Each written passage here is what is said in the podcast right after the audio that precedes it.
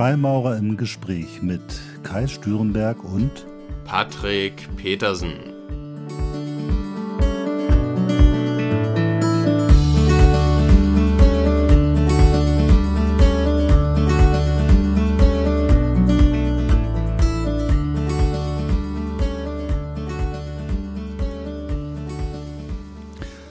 Ja, herzlich willkommen zu einer neuen Folge von Freimaurer im Gespräch. Hallo Patrick. Ja, einen wunderschönen guten Tag. Hallo Kai und hallo auch an unseren heutigen Gast, dem lieben René. Hallo, schönen guten Abend euch beiden. René, du bist zum zweiten Mal dabei. Das erste Mal haben wir mit dir über Atheismus gesprochen, eine Folge, die oft gehört worden ist. Recht herzlichen Dank, ja, das freut mich natürlich sehr. Genau. Und diesmal gibt es einen besonderen Anlass, ähm, weil wir heute mal über äh, unser neues Buch sprechen wollen, äh, was relativ vor kurzer Zeit ähm, veröffentlicht worden ist. Einheit in der Vielfalt, was wir nun gemeinsam geschrieben haben, wir beide, obwohl du ja eher so äh, zu den Ungläubigen gehörst und ich so eher zu den äh, Tiefersoterikern. Und ähm, ja, und wir haben uns gedacht, weil wir das Buch ja gemeinsam geschrieben haben und wir auch darüber reden wollten, das war ja der Grund, das Buch auch zu schreiben, äh, machen wir einfach mal diesen Podcast darüber. Und wir sind ganz gespannt, weil Patrick hat es jetzt gelesen und der wird uns wahrscheinlich gleich so ein paar Fragen dazu stellen. Und bin mal sehr gespannt, wo das heute endet. Ja, vielen Dank, Kai, für die Einleitung. Dann will ich direkt mal übernehmen. Ganz genau so sieht's aus. Ich hatte den beiden im Vorgespräch eben schon gesagt, dass ich die Fragen bewusst im Vorfeld nicht rausgesandt habe, um die Dynamik nicht zu nehmen des ganzen Podcastes. Ja, äh, Kai, du hast es eingangs erwähnt, ihr beide habt ein Buch geschrieben, Einheit in der Vielfalt heißt es. Wieso habt ihr das gemacht? Tja, gute Frage. Die, die Idee war wirklich, also René und ich haben uns äh, ähnlich so wie wir beide, Patrick, auf Facebook kennengelernt. Und René und ich haben uns e auch ähnlich so wie bei uns beiden noch nie im wirklichen Leben getroffen. Aber äh, wir haben miteinander in den sozialen Medien diskutiert und auch teilweise kontrovers, weil wir eben eine doch unterschiedliche Auffassung der Freimaurerei haben. Aber irgendwie im Gegensatz zu vielen anderen Debatten war das immer eine, eine Diskussion auf Augenhöhe und geprägt von gegenseitigem Respekt. Und daraus ist die Idee entstanden, wenn das so geht, dass Menschen mit unterschiedlichen Perspektiven auf die Freimaurerei konstruktiv miteinander umgehen können, wieso geht das in so vielen Fällen nicht? Und äh, weil wir irgendwie, wir wollten das eigentlich mal ausprobieren, ob das funktioniert, äh, ob man gemeinsam ein Buch schreiben kann. Und äh, das haben wir gemacht und das war ein, ein langer Weg, nicht René? Absolut. das hat tatsächlich sehr, sehr lange gedauert, ähm, weil es tatsächlich gar nicht so einfach ist, wenn man äh, ja zu zweiten Buch schreibt, weil man muss ja irgendwie die unterschiedlichen Perspektiven aber auch so schreiben, dass man miteinander sich wohlfühlt hinterher. Und das war echt ein Prozess. Wie hast du das so wahrgenommen, René? Das ging mir auch so. Also als die Idee geboren wurde, bedingt durch diverse Diskussionen und ausschweifende Diskussionen in diversen Freimaurerforen in Facebook, ähm, ist natürlich Kai sehr früh auf mich zugekommen und hat gesagt, wollen wir nicht mal über die uns verbindenden Elemente sprechen? Natürlich auch die uns trennenden Elemente darstellen aber auch tatsächlich einen Weg finden, wie wir tatsächlich andere Maurer abholen können, zu sagen, pass auf, versucht mal diese trennenden Elemente hinter euch zu lassen. Es gibt sehr viel mehr, was uns miteinander verbindet. Dann ist natürlich die räumliche Distanz zwischen Kai und mir, also zwischen Großraum Nürnberg und Großraum Bremen, ist natürlich dann doch noch ein paar Kilometer Strecke dazwischen. Also haben wir uns natürlich auch häufig die diversen Stände der des Buches so oder des Manuskriptes hin und her gesendet, was dann natürlich auch manchmal dazu führte, dass der ein oder andere an dem falschen Stand gearbeitet hat und wir mussten das Ganze genau. dann wieder zusammenführen. Ähm, manchmal waren auch tagesaktuelle oder vielleicht auch ähm, politische Strömungen, die uns vielleicht noch wichtig gewesen sind, die wir nochmal mit aufgegriffen haben, manchmal dann auch nochmal weggelassen haben an dem Buch, um den Kern oder die Kernaussage, die wir ursprünglich vorhatten, nicht irgendwie zu verfälschen. Und da war es dann natürlich ein bisschen schwer, das Ganze immer hin und her zu schicken und auf einen einheitlichen Stand zu bringen.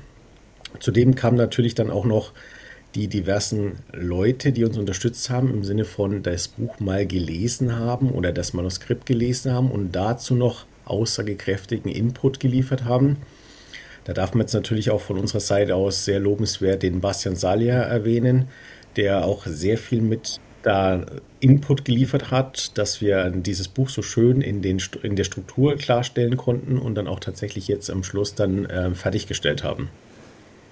Ja, wichtiger Punkt, genau. Bastian hat uns da nochmal echt gute Ratschläge gegeben. Das war schon sehr, sehr hilfreich, die Diskussion mit ihm dazu.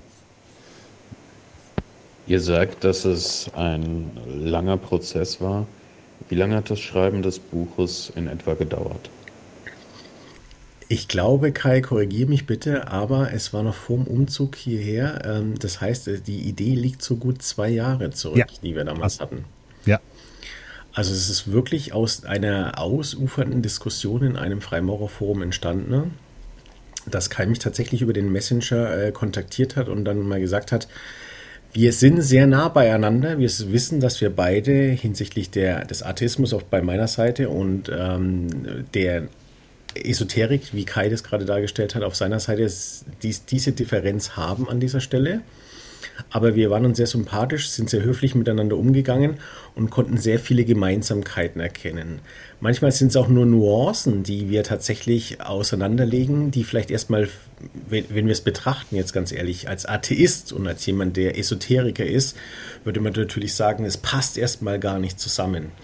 Wenn man natürlich dann einfach mal drüber spricht, wie man Freimaurerei tatsächlich wahrnimmt, für mich als Atheist, für Kai mit dem esoterischen Anteil, ist es natürlich dann ganz interessant, zum einen mal einen anderen Blickwinkel zu sehen, weil ich glaube, das gehört auch zur Freimaurerei, mal tatsächlich über seinen Tellerrand hinauszuschauen, die Meinung des anderen einfach auch stehen zu lassen und gelten zu lassen. Ich fand es absolut bereichernswert, einfach auch den Einblick zu kriegen von Kai an dieser Stelle, wie er manche Dinge einfach empfindet, wie er manche Dinge interpretiert für sich.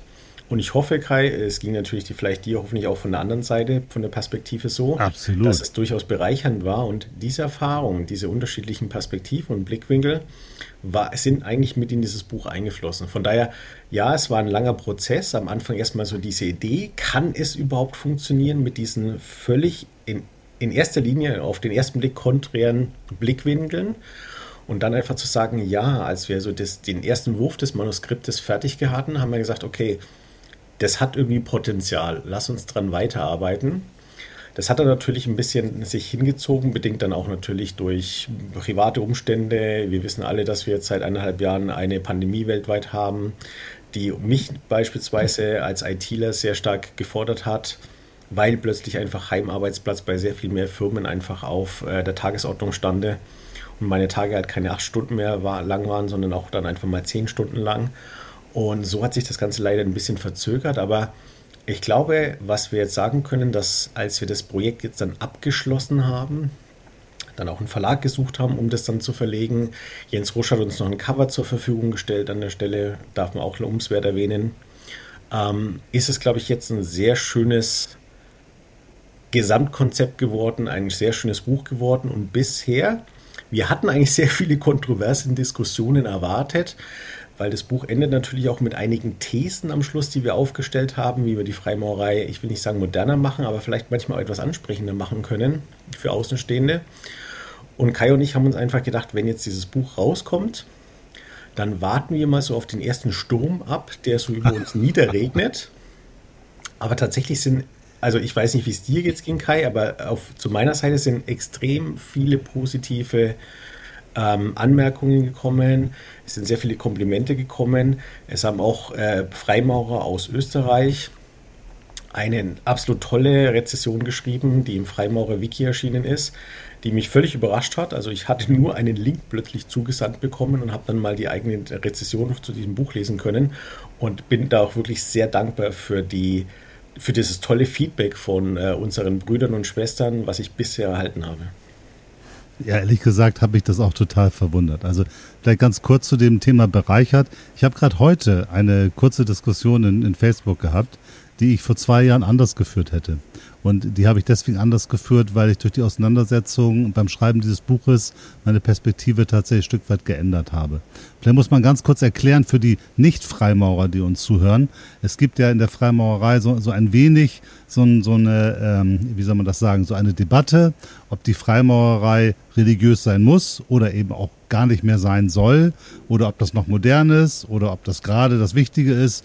Darüber wird viel geredet, manchmal auch gestritten. Und äh, deswegen sind auch die Debatten darüber, wie jetzt die Zukunft der Freimaurerei aussehen soll oder müsste, oft sehr emotional aufgeladen. Und äh, deswegen bin ich also auch fest davon überzeugt gewesen, dass irgendjemand ähm, über uns herfällt, wie auch immer, weil das ja meistens passiert bei, bei solchen Büchern. Und gerade wenn man dann noch so Thesen hinten ranhaut, die laden ja eigentlich gerade dazu ein, dass man sagt, ja, also These 3 ist ja vollkommener Blödsinn, kann überhaupt nichts mehr anfangen. Äh, aber vielleicht liegt es auch daran, äh, vielleicht wäre es einfacher gewesen, wenn man einfach nur eine wilde Schmähschrift schreibt und sagt, die Atheisten sind doof, oder du schreiben würdest, die Esoteriker sind doof, dann würden sich alle äh, entweder sagen, genau, hast recht, und die anderen würden sagen, wie kannst du nur? Aber vielleicht ist es gerade diese Betrachtungsweise, also dieser Blick von zwei Seiten, der dazu führt, dass sich niemand wirklich provoziert fühlt und deswegen auch niemand motiviert ist, in diese Debatte jetzt einzusteigen. Ich könnte mir das gut vorstellen an der Stelle, René. Du hattest eingangs gesagt, dass es unter anderem auch darum ging, die Gemeinsamkeiten so ein Stück äh, ja, herauszuarbeiten und mehr auf das Verbindende zu schauen als auf das Trennende. Ähm, dem würde ich mich gerne etwas nähern im Laufe des Gespräches und deshalb vielleicht äh, äh, leicht provokant am Anfang mal gefragt, worin sahst oder siehst du denn generell die Unterschiede zwischen euren beiden Paradigmen? Ich glaube, die Unterschiede sind fast schon nicht größer möglich als bei Kai und bei mir. Als Atheist habe ich natürlich, ähm, man möge mir verzeihen, da einen sehr eingeschränkten Blickwinkel auf die Betrachtung eines höher gerichteten Wesens, eine Interpretation eines allmächtigen Baumeister aller Welten. Ähm, vielleicht sogar so weit zu gehen, dass ich auch äh, eine für mich eigene Definition habe, die ich ja schon mal erklärt habe in dem anderen Podcast über Atheismus, was das Supreme Being angeht an dieser Stelle. Also was diese Punkte angeht, bin ich ein sehr naturbezogener Mensch und finde immer noch, dass Mutter Natur ein fantastischer Baumeister oder eine fantastische Baumeisterin ist an dieser Stelle. Ähm, ich glaube, das ist genau dieser großmögliche Gap, also dieser, dieser großmögliche Graben zwischen Kai und mir an der Stelle. Jemand, der esoterisch geprägt ist und auch mit einer esoterischen Ausrichtung in die Freimaurerei geht, empfindet, glaube ich, gerade wenn wir Ritualarbeiten beispielsweise betrachten, nimmt, nehmen wir Rituale unterschiedlich wahr, Kai und ich an dieser Stelle. Nicht nur, dass wir jetzt in unterschiedlichen Großlogen tatsächlich natürlich angesiedelt sind, sondern ich glaube, wenn wir ein, beide das gleiche Ritual als Ritualarbeit daran teilnehmen würden, würden wir es natürlich auch unterschiedlich interpretieren und aufnehmen. Und ich glaube, dass gerade hier der größtmögliche Unterschied ist an dieser Stelle was eben dazu führte, dass oftmals diese Diskussion und die sehr leidliche Diskussion, die ich auf meiner Seite führe, dieses als Atheist bist du kein echter Freimaurer, weil du eben das, das, das nicht machst. Ich höre mir das immer sehr gerne an. Ich diskutiere auch manchmal, wenn ich wirklich die Muße habe, dann mit. Wenn ich zu müde bin, immer die gleichen Argumente zu hören, dann sage ich auch immer, lese nochmal nach, was vorher irgendwo in einem Forum geschrieben ist weil ich mich da ungern einfach dauernd wiederholen möchte mit äh, den gleichen Diskussionen. Ähm, ich biete aber auch gerne Leuten an, wenn sie sagen, pass auf, komm bei uns in der Loge vorbei, erzähl einfach mal deinen Standpunkt, dann werde ich das auch sehr gerne annehmen. Also ich, ich gehe auch wirklich gerne ins Gespräch an dieser Stelle. Und ich denke tatsächlich, ähm, das wird Kai sicherlich bestätigen können, dass das der größtmögliche Unterschied von uns beiden ist, wie wir das Ganze wahrnehmen, aufnehmen und wie wir das Ganze, die, die Freimaurerei sozusagen realisieren. Ähm, Daraus resultierend ist aber dann auch relativ schnell klar geworden im Gespräch untereinander. Das ist natürlich, wie wir es gerade gesagt haben, wir haben uns noch nicht persönlich kennengelernt, aber es gibt ja die Möglichkeit, dass man telefoniert, dass man FaceTime oder ähnliches benutzt, um miteinander zu kommunizieren. Haben wir festgestellt, ja, das ist aber eigentlich auch schon der einzige Punkt, der uns an dieser Stelle trennt. Denn Freimaurerei soll ja eher ein verbindendes Element sein, eine Weltbruderkette, wo ich jetzt sage, dir gebe ich nicht die Hand, weil du bist Atheist oder dir gebe ich nicht die Hand, weil du bist Esoteriker. würde uns in unserem Gesamtziel, den Tempel der Humanität, den wir so gerne anpreisen, also dass wir versuchen an uns zu arbeiten und bessere Menschen zu werden und einen Einfluss auf unsere Gesamtumwelt und Welt einfach zu haben, absolut entgegenstehen. Und ich glaube tatsächlich, dass man, nachdem man einfach mal sagt, ja, also du bist vielleicht Christ als Freimaurer im Freimaurorden oder du bist vielleicht Esoteriker wie bei Kai jetzt bei den 3WK oder ich bin einfach der Atheist von meiner Seite aus und dadurch natürlich auch bekannt und bietet auch sehr viel Angriffsfläche an der Stelle. Aber ich glaube, wenn man das außen vor lässt, dann stellt man fest, Mann, da ist ja noch Freimaurerei mit an Bord an der ganzen Sache. Und das sind sehr viele gemeinsame Elemente, an die wir natürlich alle als Brüder und Schwestern in diesem Bund glauben oder für diese Ideale uns einsetzen, die wenig esoterisches, geheimnisvolles, überirdisches haben, sondern sehr weltliche Werte und Normen sind, die eigentlich einem ethischen Bund angehören. Und ich glaube, dass wenn wir uns diese Werte mal einfach regelmäßiger ähm, uns dessen bewusst sind, dass es diese Werte gibt, lässt sich, glaube ich, auch sehr viel einfacher damit umgehen mit den Menschen unterschiedlicher Glaubensausrichtungen. Was natürlich eine gewisse Arbeit auch an unserem eigenen Rauenstein ist, dass ich jetzt sage, ich lasse die Meinung des anderen einfach auch stehen und respektiere die. Also ja, es kann dann Atheisten geben, ja, es kann sehr christliche Menschen geben, ja, es kann sehr esoterisch angehauchte, geprägte Menschen geben in unserem Bund. Aber jeder hat in diesem Bund irgendwo seine Daseinsberechtigung. Ich vergleiche das auch immer ganz gerne mit diesem Tempelbau. Hätte ich jetzt nur Steine, die gleiche Größe haben, 30 cm lang, 20 cm breit, 10 cm hoch, dann würde dieser Bau sehr eintönig ausschauen. Und ich glaube, dass es einfach diese Vielfalt, wie auch in dem Titel des Buches Einheit in der Vielfalt, das ausmacht. Man braucht mal für manche Nischen vielleicht mal einen kleineren Stein. Man braucht mal einen Stein, der mal eine gröbere Kante hat an der Stelle. Und ich glaube, so unterschiedlich wir als Brüder und Schwestern uns da einfügen, so unterschiedlich ist auch unsere Art und Weise, wie wir Freimaurerei leben, wie wir Freimaurerei auffassen. Und das alles zusammen sind doch sehr viel verbindende Elemente, wenn wir uns drauf mal den Glauben außen vor lassen, also das, was, was wie uns bestimmt ein bestimmter Anteil von uns ist, aber wenn wir das mal außen vor lassen und sagen, was macht denn die Freimaurerei so im Kern, wenn man es so ganz, ganz sehen möchte, aus?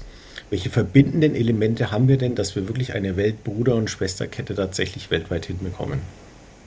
Aber es gibt einen Punkt, der uns äh, total eint. Also was ich gemerkt habe in allen Debatten während des Buches, aber auch schon weit vorher, wir nehmen die Freimaurerei sehr ernst, beide.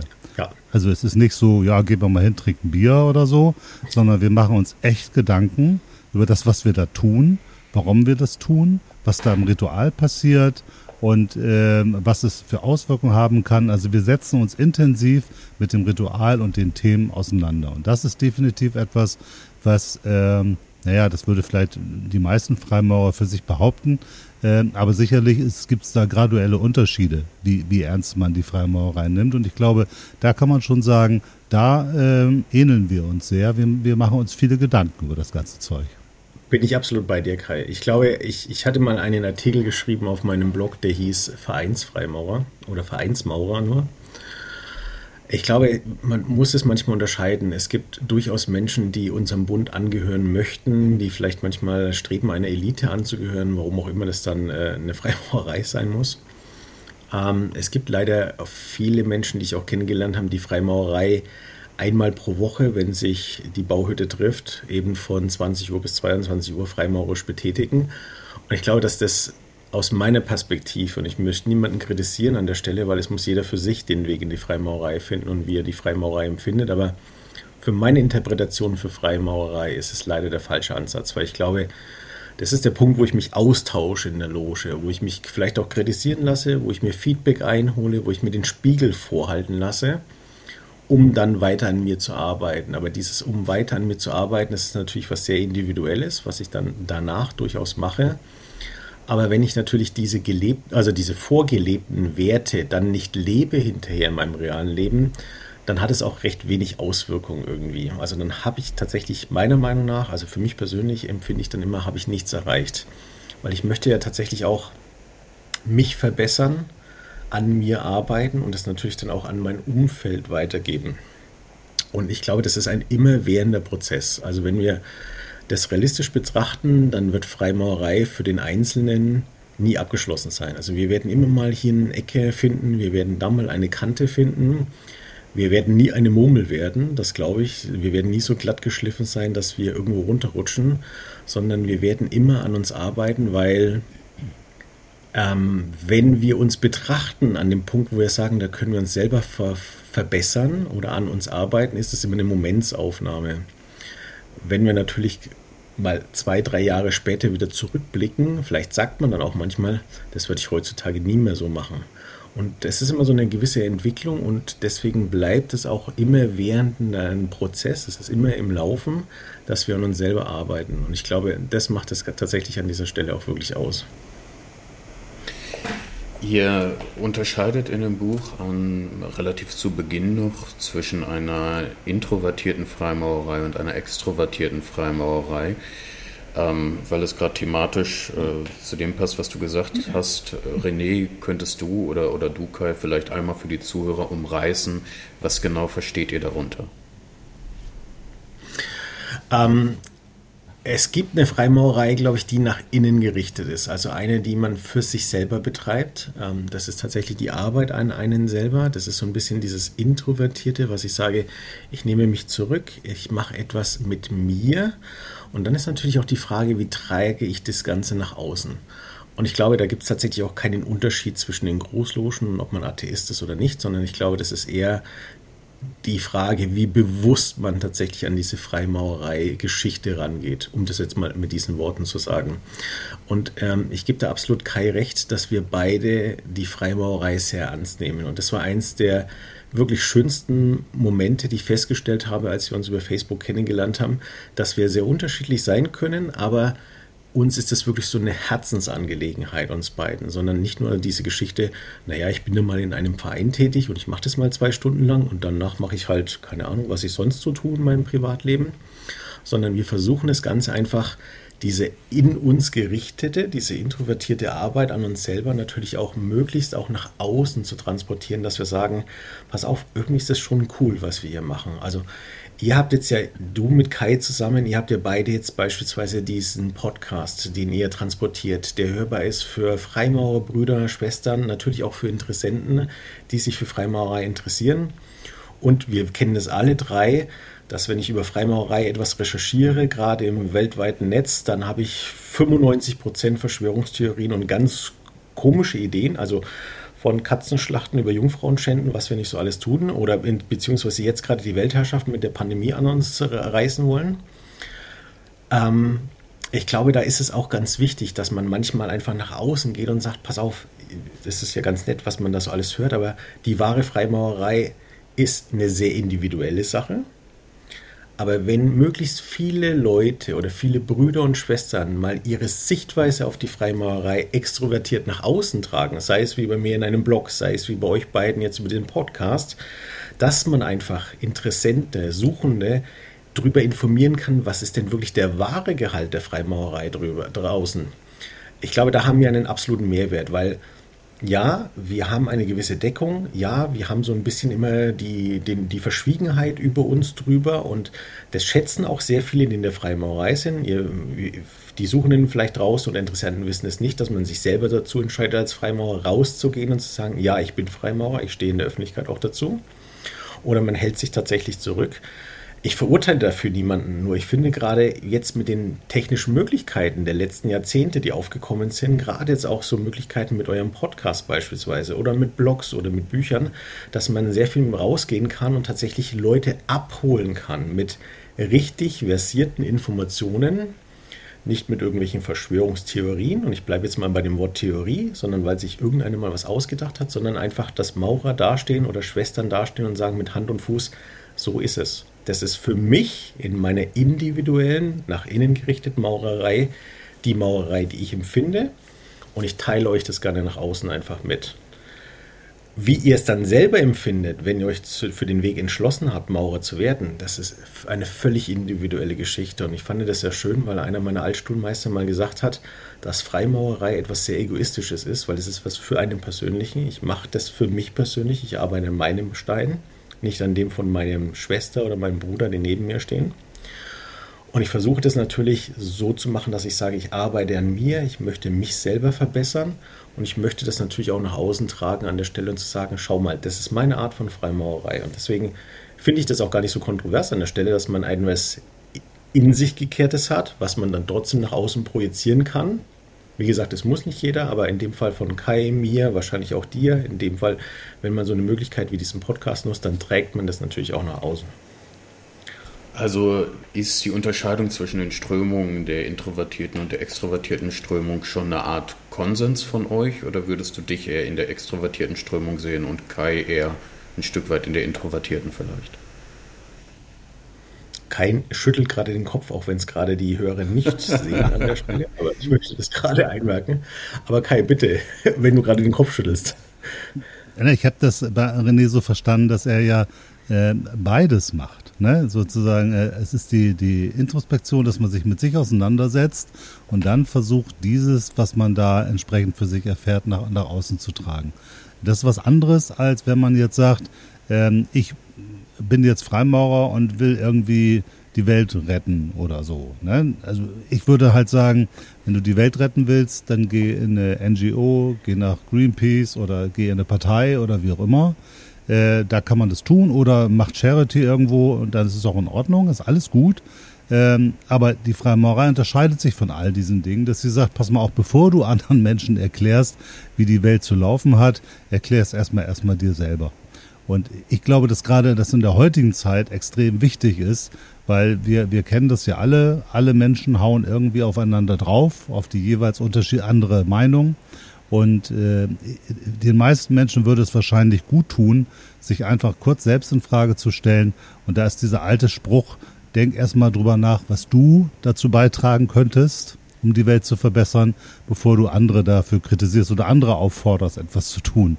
Äh, und ich glaube, das ist so ein Stück weit, äh, wie, wie wir das sehen. Also wir, wir reden, glaube ich, hier von Eigenverantwortung. Ja, dass wir eine Verantwortung für uns selber haben und eben eine Eigenverantwortung auch etwas zu tun. Und das bedeutet, ich stelle mich halt in Frage und überprüfe mich und lerne und erkenne, erkenne mich selbst, um daraus entsprechende Kraft zu entwickeln. Also das ist ja immer so. Wir Freimaurer sind ja nicht nur, äh, wir gehen ja nicht in eine Höhle so zur Freimaurerei, sondern im Grunde genommen geht es ja dadurch, dass man das, was man in der Auseinandersetzung mit dem Ritual und der Symbolik für sich erkennt, in sein eigenes Leben integrieren soll und dann in seinem Wirken nach Möglichkeit auch dann irgendwie zur Realität werden lässt. Also das ist jedenfalls, wie ich das äh, betrachte und wie ich das auch versuche zu tun. Und ich merke auch, wie das passiert. Also je mehr ich mich mit mir auseinandersetze, desto mehr verändere ich mich und desto mehr Auswirkungen hat das dann auch auf meine Umwelt.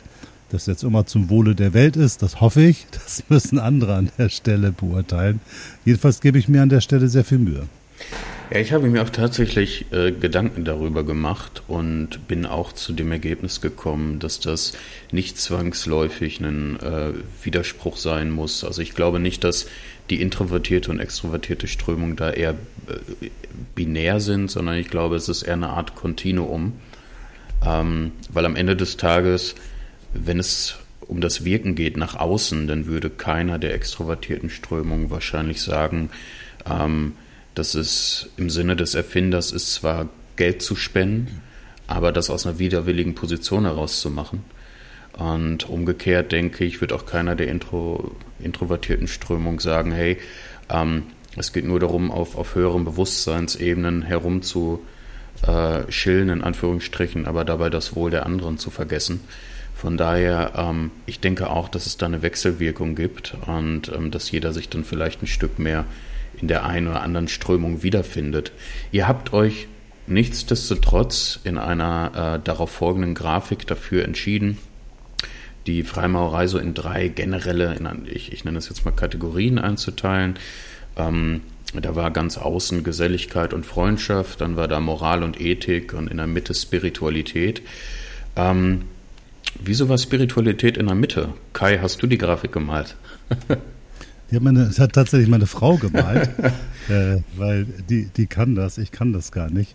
Ähm, ne, wir, das ist ja so, so, so ein Ansatz gewesen, mal zu überlegen, ist immer gefährlich, wenn man etwas in Kategorien einordnet, weil das natürlich immer grenzwertig ist und wahrscheinlich immer ein Stück weit pauschalierend.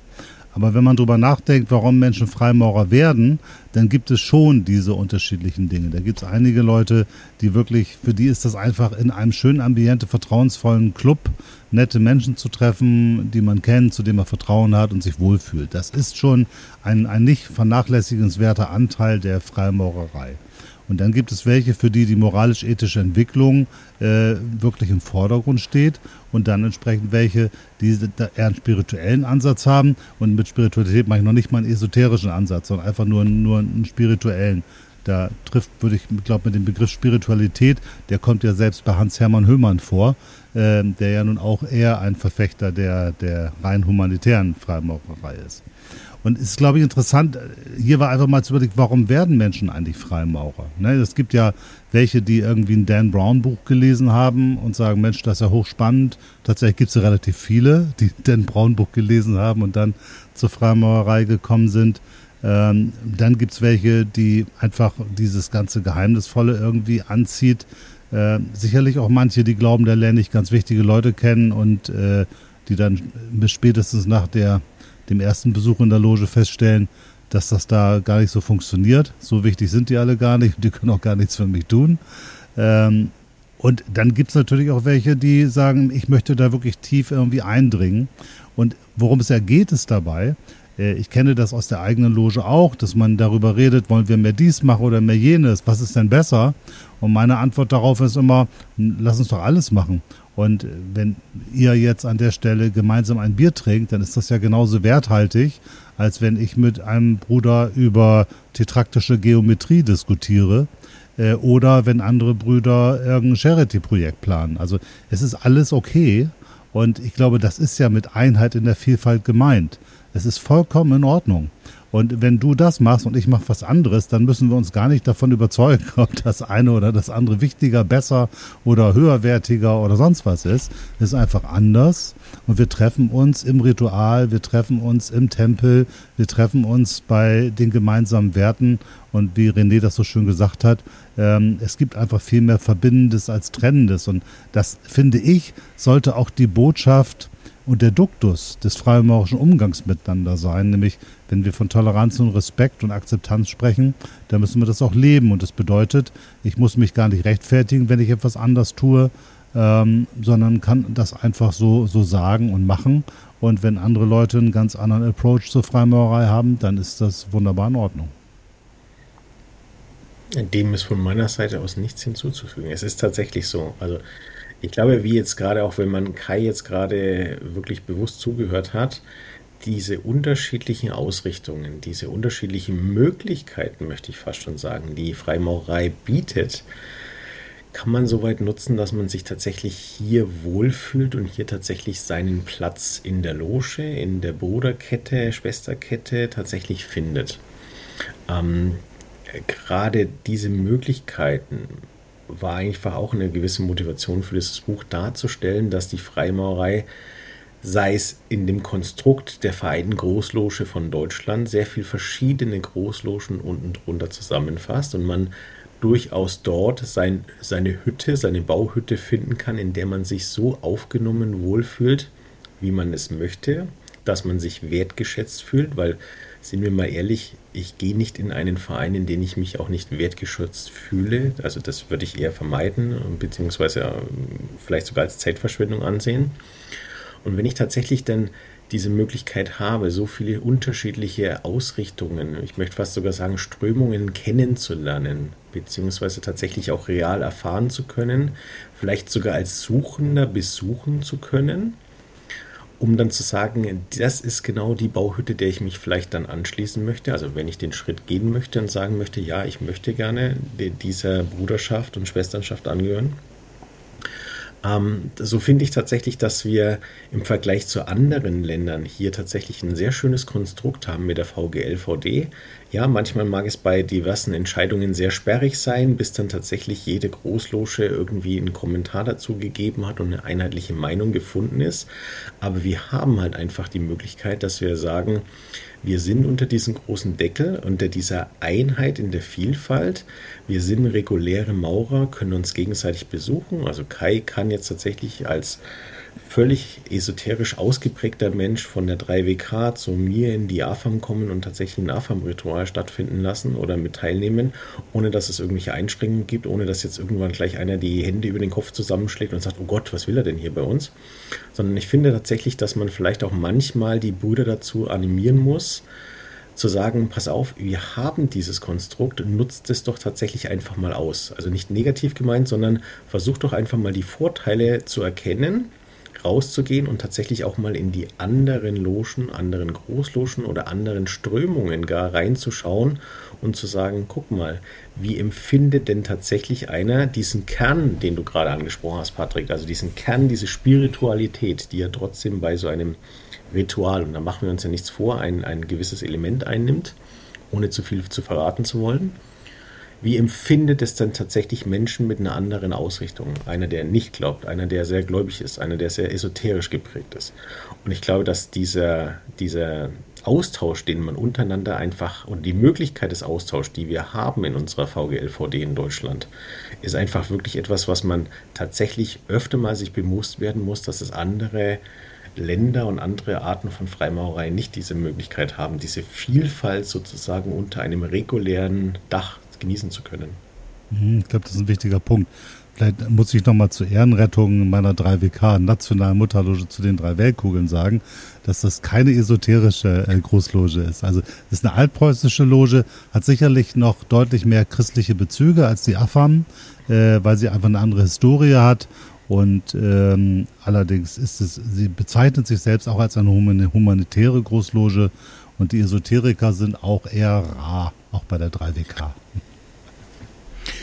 Wir hatten ja eingangs gesprochen, einmal kurz über die, die Unterschiede, über die, die zu überwindenden Elemente oder das, was euch trennt.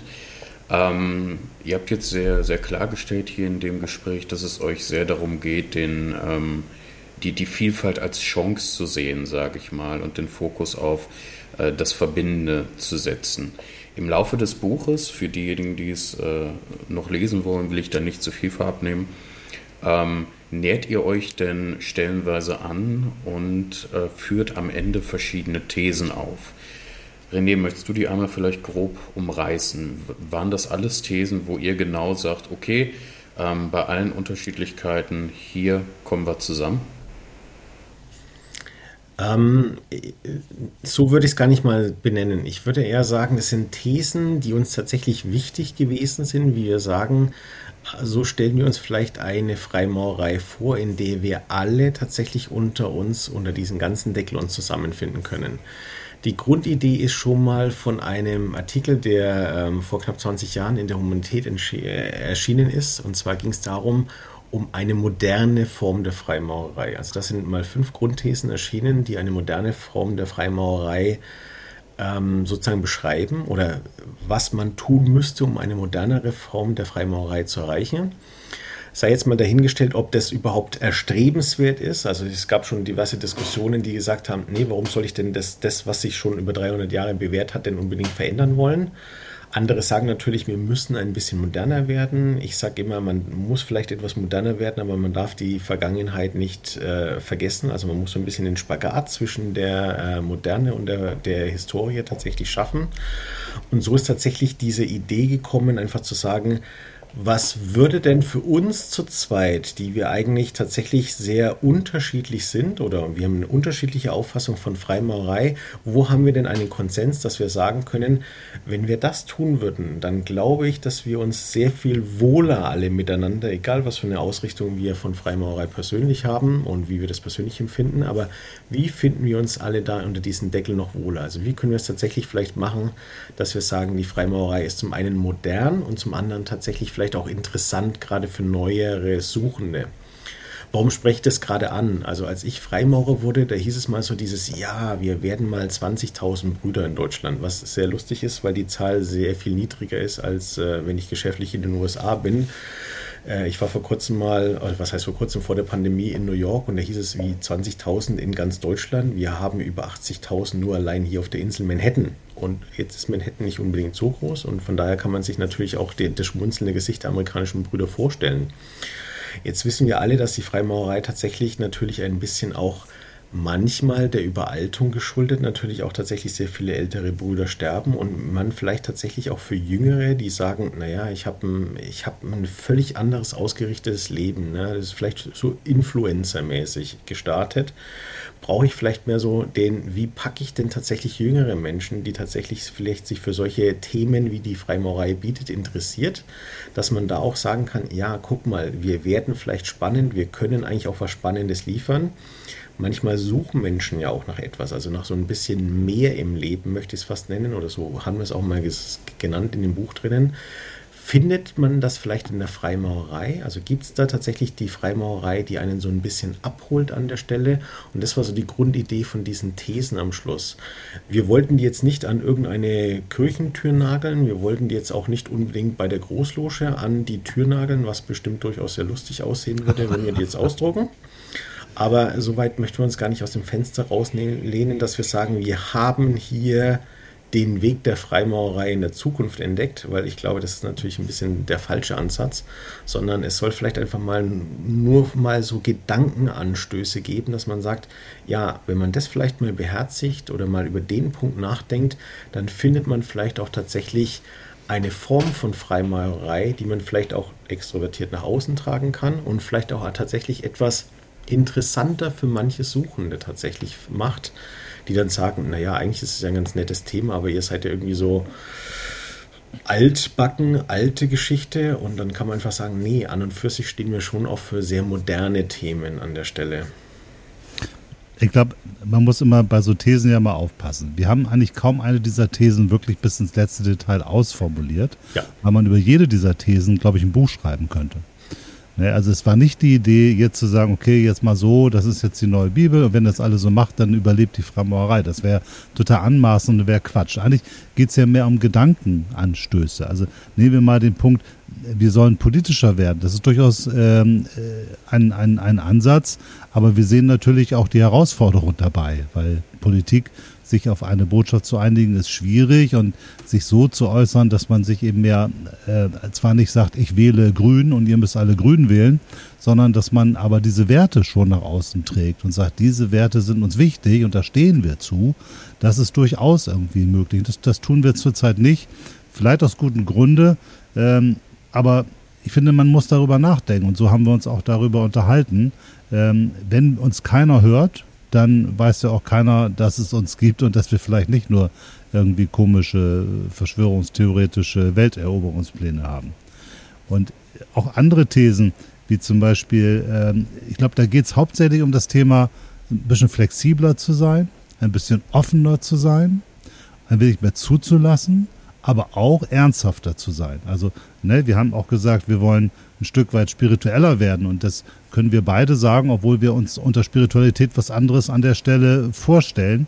Und genauso, wenn wir sagen, wir müssen das Ritualverständnis fördern, dann heißt das, wir stehen dazu, dass wir glauben, dass man als Freimaurer oder Freimaurerin sein Ritual verstanden haben sollte. Also nicht nur irgendwie mal so halb schlafen zuhören im Ritual, sondern wirklich nachvollziehen, was steht da eigentlich drin, was sagt mir das und was ist eigentlich die Botschaft. Ähm, andere Themen wie das Thema äh, unser Verhältnis zu den Frauen in der Freimaurerei ändern. Äh, wir haben da immer noch das Damoklesschwert der, der Regularität über uns äh, bei dieser Frage. Und ich finde es ja total schön, dass wir immer mehr Frauen in der Freimaurerei äh, finden und bekommen. Und das ist, glaube ich, durchaus ähm, ja, aus unserer Sicht ein, ein wichtiger Punkt, hier eine höhere Offenheit zu, zu bekommen, um sich da an der Stelle auch nicht so, so abzuschotten. Und ich glaube, der, der kontroverseste Punkt ist sicherlich der, äh, wir sollen eine oder sollten Elite, eine Elite werden. Genau. Äh, das ist sicherlich ein äh, Thema, wo man natürlich ganz vorsichtig sein muss, weil das ja die klassische äh, Vorwurf, der Verschwörungstheoretiker Vorwurf ist, dass wir genau das äh, sind. Sind wir nicht. Aber auch hier meinen wir ja nicht, dass wir ein, eine hermetisch abgeschlossene Elite werden wollen, die dann die Welt beherrscht, sondern was wir äh, damit meinen, ist ja, dass es vielleicht Sinn machen könnte, auch noch mehr Menschen, die also eine gewisse Funktion in der Gesellschaft haben, mit der Freimaurerei zu konfrontieren, damit auch dort diese Werte eine stärkere Bedeutung haben und sich somit auch ein Stück weit die, die, die Welt verändern kann. Also das sind alles Dinge, die durchaus kontrovers sind und wir haben es auch immer so von der Seite und der Seite beleuchtet. Aber ich glaube, wir müssen uns mit diesen Thematiken auseinandersetzen, weil mit den neuen Generationen, die in die Loge hineinkommen, kommen neue Herausforderungen und wir werden uns ein Stück weit neu, neu erfinden müssen, bei aller Tradition. Ähm, aber wenn wir überleben wollen und für junge Leute interessant sein wollen, dann brauchen wir auch so ein paar deutlichere Antworten auf die Probleme dieser Welt und müssen uns ein Stück weit auf den neuen Umgang, wie Menschen miteinander umgehen, heute einstellen. Äh, ohne dabei das Tradierte, was ja auch ein Unique Selling Point ist, also das, das Ruhige, das, das Raus aus der Hektik ähm, und auch ein Stück weit die, dieses Verschwiegene, also ohne das alles jetzt wegzuschmeißen, dann ist es keine Freimaurerei mehr, da können wir was anderes erfinden. Aber schon sich einfach mit, der, mit den zeitgemäßen Strömungen auseinanderzusetzen, sie zu prüfen und ich glaube, da liegt ganz viel Potenzial drin, um uns einfach attraktiver nach außen zu machen, bedeutsamer nach außen zu machen und auch vor allen Dingen eine höhere Attraktivität für junge Brüder zu haben und Schwestern. Ich glaube, wenn ich da gerade ergänzen darf, ich glaube, das macht gerade auch wirklich wieder unseren Kern aus, um wieder zurückzukommen, aber ich möchte nicht drauf rumreiten über die Einheiten der Vielfalt an dieser Stelle. Nicht nur, weil es ein schöner Buchtitel für dieses Buch ist, sondern weil wir tatsächlich auch hier den Mehrwert haben. Und ich glaube tatsächlich, dass wir gerade mit diesen Thesen, weil sie auch so ausformuliert sind, dass sie sehr viel Möglichkeit für Interpretation oder einfach auch für den Diskurs einfach lassen, dass man hier ins Gespräch gehen kann und sich tatsächlich auch jeder hier zum einen eine Position und zum anderen einen Platz finden kann. Ähm, das Schöne ist tatsächlich, dass man diese Meinungen durchaus einfach legitim nebeneinander stehen lassen kann. Man muss sie nicht zerreden, man muss sie nicht äh, kritisieren, sondern ich finde, das macht natürlich auch die Arbeit an einem selber aus. dass man durchaus einfach mal eine Meinung stehen lassen kann, die im, im ersten Moment vielleicht sehr kontrovers oder sehr konträr zu dem erscheint, was man sonst so sagt. Also Kai hat es gerade angesprochen mit der, mit der ähm, Elite. Ich wurde beispielsweise dafür kritisiert, wie kann es denn sein, dass ich meinen Namen auf ein Buch setze, in dem drinnen steht, wir müssen spiritueller werden. Ähm, das war jetzt der Punkt, den ich ganz lustig fand, weil wenn man natürlich nur sich auf die Überschrift dieses einzelnen Kapitels beschränkt, dann mag das erstmal bei einem Atheisten sehr komisch klingen. Wenn man natürlich dann tatsächlich mal, wie es Kai vorher auch schon erwähnt hat, in dem von dir angesprochenen äh, die Diagramm, in dieser Grafik, wo gesagt wurde, was ist denn, warum ist denn Spiritualität irgendwie trotzdem mit dabei bei der Freimaurerei? Also wo haben wir dieses Element vielleicht in unseren, unseren Ritualarbeiten mit drinnen? hinterfragt es natürlich nicht, wie empfinde ich diesen Punkt als Atheist, wie empfinde das als jemand, der sehr esoterisch geprägt ist wie Kai, wie empfindet es vielleicht jemand, der sehr christlich geprägt ist, wie jemand aus dem Freimaurerorden, sondern das ist einfach so die Möglichkeit, dass wir hier alle unsere Nische in dieser Freimaurerei finden. Und so kann ich tatsächlich auch meinen Namen sehr wohl auf ein Buch draufschreiben, wo etwas über Spiritualität enthalten ist, weil es natürlich durchaus auch für mich als Atheist eine Möglichkeit gibt, wie empfinde ich denn einfach tatsächlich diese spirituellen Elemente in der Freimaurerei? Und solange ich da für mich klarkomme, wie ich sage, ich interpretiere diese Bilder, also diese Sinnbilder, diese Symbole für mich und kann es tatsächlich auch für mich so aufnehmen, dann habe ich natürlich auch die Möglichkeit, sowas nach außen zu tragen. Ich nehme mal ein einfaches Beispiel. Wir hatten Gott sei Dank vor kurzem wieder Gästeabende bei uns in der Loge und es war sehr schön, dass ein Gast tatsächlich da war, der sich schon sehr lange für Freimaurerei interessiert hat, der auch auf ähm, Tag der offenen Türen und Gästeabenden schon da war. Und aber der Meinung war, er ist halt auch tatsächlich als Agnostiker in dem Fall eigentlich nicht dafür geeignet, weil ihm immer klar gemacht wurde, man muss eine gewisse Gläubigkeit an den Tag legen, man muss ein Verständnis für ein Gottesbild haben. Und da sagte er, der ist raus bis ich diese entsprechende Person mal in einem völlig privaten Umfeld bei einer Grillfeier kennengelernt habe und wir tatsächlich ins Gespräch kamen und er dann festgestellt hat, was, du bist Freimaurer und du bist Atheist und ich gesagt habe, ja, also man kann darüber reden und man findet sich auch in dieser spirituellen Welt einfach tatsächlich wieder, wenn man tatsächlich weiß, und da gebe ich absolut Kai recht an der Stelle, man muss es halt etwas intensiver betreiben mit dem nötigen Herzblut und sich mal mit Elementen aus so einem Ritual vielleicht auch auseinandersetzen, wie man das für sich tatsächlich aufnimmt. Und deswegen magen, mögen manche von diesen Thesen am Schluss ein bisschen kontrovers erscheinen aus meiner Perspektive, vielleicht auch so manches ein bisschen kontrovers aus, wenn man Kai kennt, aus seiner Perspektive. Wie kannst du denn Kai da deinen Namen drunter setzen? Aber wenn man sich tatsächlich mal das durchliest, diese Thesen, und tatsächlich mal so ein bisschen auch die Argumentation verinnerlicht, dann wird man sich, glaube ich, sehr schnell da wiederfinden. Man wird vielleicht eine Position durchaus sehen, die muss auch nicht unbedingt uns, unsere sein, aber man wird tatsächlich vielleicht den Geist angeregt bekommen zu sagen, ja, da könnte ich mal drüber nachdenken über den Punkt, wie empfinde ich denn diese Thesen? Und ähm, so war natürlich auch der Austausch von Kai und mir an dieser Stelle dass wir gesagt haben, ja, äh, wir müssen nicht 100% übereinstimmen, uns lange auch 98% an der Stelle, aber wir finden einen gemeinsamen Weg einfach, wie wir als Brüder miteinander für unsere Freimaurerei stehen können und wie wir das vor allem auch nach außen portieren können. Das ist hochspannend. Ich hatte einen ähnlichen Kommentar wie du bekommen. und ich habe dann ehrlich gesagt, an der Stelle habe ich gesagt, ich glaube, ähm, du hast die Botschaft des Buches nicht verstanden. weil es ist hochinteressant, also dieser Reflex, weil ich glaube, ein Stück weit haben wir vielleicht auch einige Brüder dabei, äh, haben sich vielleicht auch einen Stich gelassen gefühlt, so an dieser Thematik, weil man eben nicht in dieser Positionierung verharrt ist, äh, wo man sich dann einhaken kann und gemeinsam gegen die andere Position sich gut fühlt, wie das ja gruppendynamisch immer so, so passiert. Ne? Man, wir sind uns einig und die anderen haben Unrecht und den müssen wir überzeugen. Und das gibt ja Stärke, gibt Identität, gibt Kraft und all diese Dinge.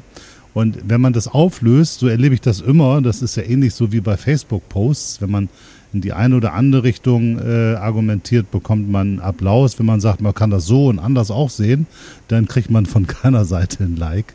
Ähm, ähm, und ich glaube, und das ist vielleicht auch der Grund, warum es so wenig De Debatten zurzeit gibt oder warum es, wir keinen wirklichen Diskurs über dieses Buch erleben. Vielleicht ist es ein Stück weit, ähm, jetzt muss ich aufpassen, dass ich an der Stelle da nicht irgendwie in eine Hybris komme, aber vielleicht ist das tatsächlich ein Stück weit auch entlarvend, wenn man die Dinge von unterschiedlichen Seiten betrachtet, weil es löst eben, man, wenn man das liest und wenn man sich damit auseinandersetzt, ähm, dann hat man nur die Möglichkeit zu sagen, nö, ich habe mit meiner Meinung voll recht und die anderen haben Unrecht.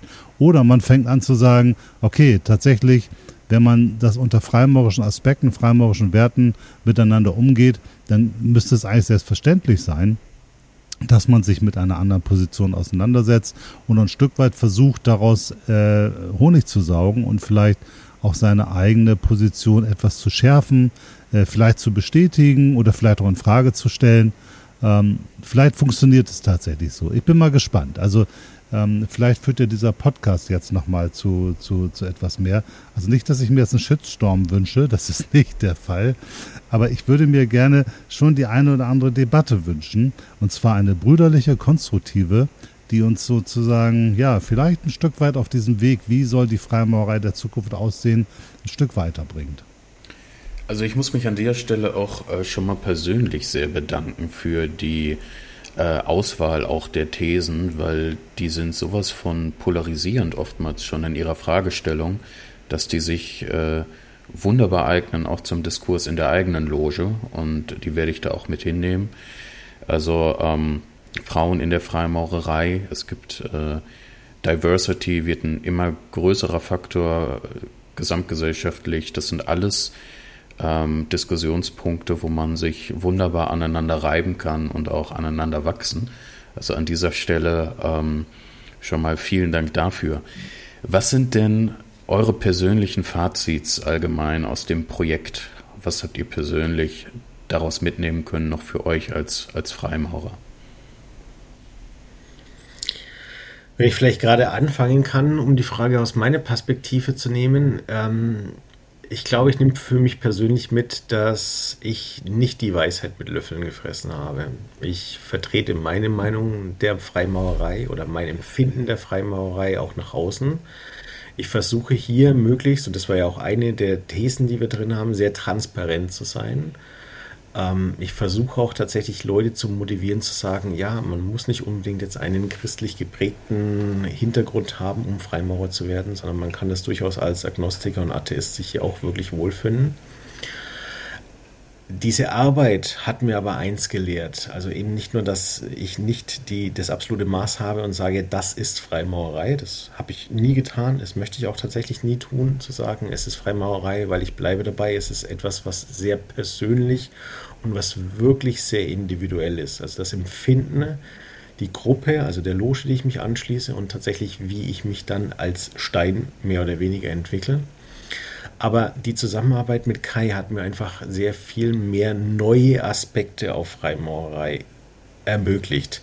Einfach in dem Austausch, in dem brüderlichen Austausch untereinander, in dem respektvollen Austausch, möchte ich gerade sagen, in Richtung Kai, weil wir tatsächlich in diesen Punkten auch sehr unterschiedlich sind und sagen werden, da werden wir uns nie tatsächlich einer Meinung sein oder der gleichen Meinung sein. Und das ist auch genau gut so, dass wir das nicht sind weil ich glaube, so können wir uns gut ergänzen. So habe ich die Möglichkeit, über meinen Tellerrand etwas hinauszuschauen. Ich habe auf der anderen Seite einen Bruder, der mir freundlicherweise, brüderlich die Hand reicht und einfach sagt, pass auf, ich zeige dir meinen Teil von Freimaurerei. Und wenn wir tatsächlich so Hand in Hand sozusagen durch dieses Leben gehen und durch diese Freimaurerei, dann werden wir vielleicht noch andere Brüder dafür begeistern können. Vielleicht werden wir Suchende dafür begeistern können, die sagen können, ah, ich habe einen neuen Aspekt kennengelernt oder an das habe ich vielleicht noch nicht gedacht. Und das war das Schöne an dieser Zusammenarbeit und der Mehrwert einfach zu sagen, ja, ich als Atheist kann es zulassen, dass es Menschen gibt, die sehr esoterisch geprägt sind und lerne dabei noch etwas, wie sie diverse Elemente in der Freimaurerei empfinden, verstehen und daran konnte ich einfach in dem Austausch mit Kai teilnehmen. Kai, wie siehst du das? Ja, ist ganz interessant. Bei, bei mir äh, ganz ähnlich. Also ich habe zum Beispiel das Ritual neu wahrgenommen nach diesen ganzen Thematiken, weil ich einfach neue Aspekte, die für mich vorher noch nie vorgekommen sind im Ritual, da auf einmal gesehen habe. Eben dadurch, dass ich gelernt habe, dass jemand anders sowas darin sehen kann. Also damit hat sich mein, mein, mein Blick an der Stelle einfach geweitet. Und ich finde, ich glaube, für mich ist einfach nochmal deutlich geworden, wir sind ja eine kleine Gruppe, 15.000 Leute in, in Deutschland, das ist nicht viel. Ähm, wir sollten alles dafür tun, dass wir mehr werden. Und wir sollten uns nicht da so viel damit auseinandersetzen, wer vielleicht nicht mehr reinpassen könnte oder wer dann irgendwie weg muss, weil das, wir sind nicht in der Position, sage ich mal so ganz kurz. Ähm, ne, also René sagte das eben schon, die Älteren sterben weg. Äh, natürlich haben wir auch Nachwuchs, aber es ist nicht so, dass äh, die uns an der Stelle die Türen einrennen. Und in dem Fall finde ich, sollten wir genau diese Vielfalt einfach immer mehr wertschätzen. Ich glaube, das macht es auch gerade aus, weil das ist, darum geht es ja. Wir üben ja in der Loge diese Offenheit, diese Auseinandersetzung mit anderen Dingen, uns in Frage zu stellen. Und wenn wir alle total gestreamlined wären und alle genau das Gleiche denken würden, dann wäre dieser Übungsraum gar nicht mehr da. Äh, ne? Also das macht dann an der Stelle gar keinen Sinn mehr. Und äh, wenn ich mir jetzt vorstelle, äh, ich würde jetzt dafür kämpfen, dass, dass wir keine Atheisten in der Freimaurerei hätten, dann wäre René weg und das wäre ein Verlust für die Freimaurerei und auch ein Verlust für mich. Und insofern ist, glaube ich, die, die klare Botschaft und dafür würde ich auch wirklich äh, kämpfen wollen. Äh, nehmt euch an, schätzt euch wert und redet miteinander und beschäftigt euch nicht so viel damit, wer vielleicht irgendwas nicht ganz regulär gemacht hat oder wer dann gegebenenfalls äh, ausgeschlossen werden darf oder was nicht zugelassen werden darf oder wer wen nicht besuchen darf, all solche Dinge. Da gibt es ja viele Menschen, die äh, auch Brüder und Schwestern, die, die ihre ganzen Tage damit verbringen, darüber nachzudenken, wer darf jetzt wen, wann, wie besuchen und welche Konsequenz folgt daraus. Und da würde ich einfach sagen, ähm, geht hin und schaut und prüft. Äh, ihr werdet nicht dümmer dadurch. Es wird euch bereichern. Und wenn es euch nicht gefällt, geht ihr eben nicht wieder hin. Und ich glaube nicht, dass irgendjemand von uns verbrennt, wenn er eine Frauenloge, ein Frauenritual begleitet, wenn er, wenn er dort eingeladen wird. Und auch das kann aus meiner Sicht nur begleiten. Also ich bin ein klarer Verfechter davon, diese Vielfalt äh, zu schätzen. Und durch die Arbeit mit René ist mir das nochmal klar geworden, dass es funktionieren kann. Weil man muss dazu wissen, so auf Facebook waren wir schon so zwei Antagonisten, also auf unterschiedlichen Seiten des Spektrums. Und ähm, vielleicht ist das ein Stück weit ein Zeichen. Das wäre jedenfalls schön, dass das geht. Also es kann einfach äh, funktionieren und man kann sich einfach äh, sehr wertschätzen und man kann ganz viel daraus lernen. Und es geht doch in der Freimaurerei daraus, Dinge zu erkennen, zu lernen und seinen Kopf aufzumachen und nicht sich abzuschotten. Ja, das waren schon fast schöne Schlussworte, auch mit äh, Blick auf die Zeit. Vielen Dank dafür euch beiden. Ähm, hat mir sehr Spaß gemacht. Ich fand es auch sehr interessant, das Buch zu lesen, vor allem deshalb, weil ihr ja die Perspektiven, die ihr habt, nicht erst seit gestern habt. Ihr habt einige Jahre damit verbracht, euch ein gewisses Paradigma anzueignen und wahrscheinlich auch ähm, genauso viel Literatur verschlungen. Und umso spannender fand ich es auch, wie selektiv ihr euch den häufigsten Vorwürfen und äh, Differenzen gewidmet habt. Für all diejenigen, die jetzt äh, interessiert sind und sagen, die wollen mehr davon wissen, wo kann man das Buch kaufen? Überall. Überall. Also das Schöne an so Büchern, die kann man beim, beim äh, Amazon kaufen, bei, bei Bücher.de, in jedem Buchladen, also überall. Manchmal gab es bei Amazon am Anfang so ein paar äh, Lieferprobleme, aber im Grunde genommen äh, kann man es überall bekommen und natürlich auch bei uns äh, beiden selbst. Dann verdienen wir noch äh, einen Euro mehr oder so. aber wie gesagt, äh, das ist ja immer so eine Thematik. Verdienen kann man damit nämlich nichts, weil ähm, gerade bei so einer kleinen Zielgruppe wie die Freimaurer sind, äh, ist das Ganze eher ein, ein, ja, macht einfach Spaß und äh, es war uns an der Stelle wichtig. Und äh, wir würden uns jedenfalls, glaube ich, freuen. Ich glaube, da kann ich für uns sprechen, wenn wir dazu noch mehr Diskussionen einfach hätten und vielleicht so ein paar Leute, die einfach sagen, Mensch, also da habe ich nicht verstanden oder da, das finde ich irgendwie komisch oder wie meinten ihr das? Äh, also einen konstruktiven Dialog, wenn die Thesen dazu führen würden, also das wäre auf jeden Fall sehr schön. Sehr gerne. Also wenn Interessenten, wenn Schwestern, wenn Brüder gerne möchten, sich austauschen möchten mit uns, in ein Gespräch gehen, in eine Diskussion gehen möchten, ich kann es auch gerne anbieten. Ich, ich, spreche jetzt gerade mal von meiner Person. Ich bin geschäftlich viel unterwegs. Ich reise auch sehr gerne und besuche andere Logen.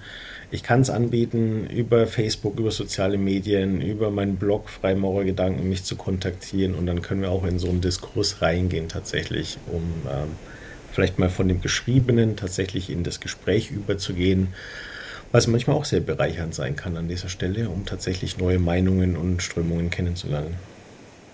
Wir werden sicherlich im nächsten Jahr auch die einen oder anderen Vortrag äh, machen oder gemeinsame Veranstaltungen. Das haben wir schon vor. Ähm, und ja, wir werden demnächst schon mal einen ersten Vortrag äh, gemeinsam äh, online machen und hoffentlich dann irgendwann auch wieder physisch. Äh, wir kommen gerne in die Logen und diskutieren mit euch und fänden das auf jeden Fall sehr spannend. Ja, liebe Zuhörer, dann nutzt die Gelegenheit, wendet euch gerne über einen kurzen Dienstweg an Kai oder an René, wenn das interessant für euch ist. Und ja, dann bedanke ich mich an dieser Stelle bei euch beiden. Bei Kai, René, gibt es noch etwas zum, zum Abschluss, was ihr, was ihr loswerden möchtet?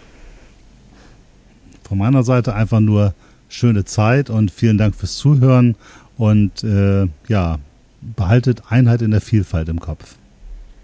Ich schließe mich den Worten sehr gerne an und ergänze das Ganze noch. Bleibt gesund, achtet auf euch und auf eure Liebenden. Dem ist nichts hinzuzufügen. Ich wünsche euch auch nur das Beste und wir hören uns in der nächsten Folge wieder. Bis dahin. Ciao. Tschüss.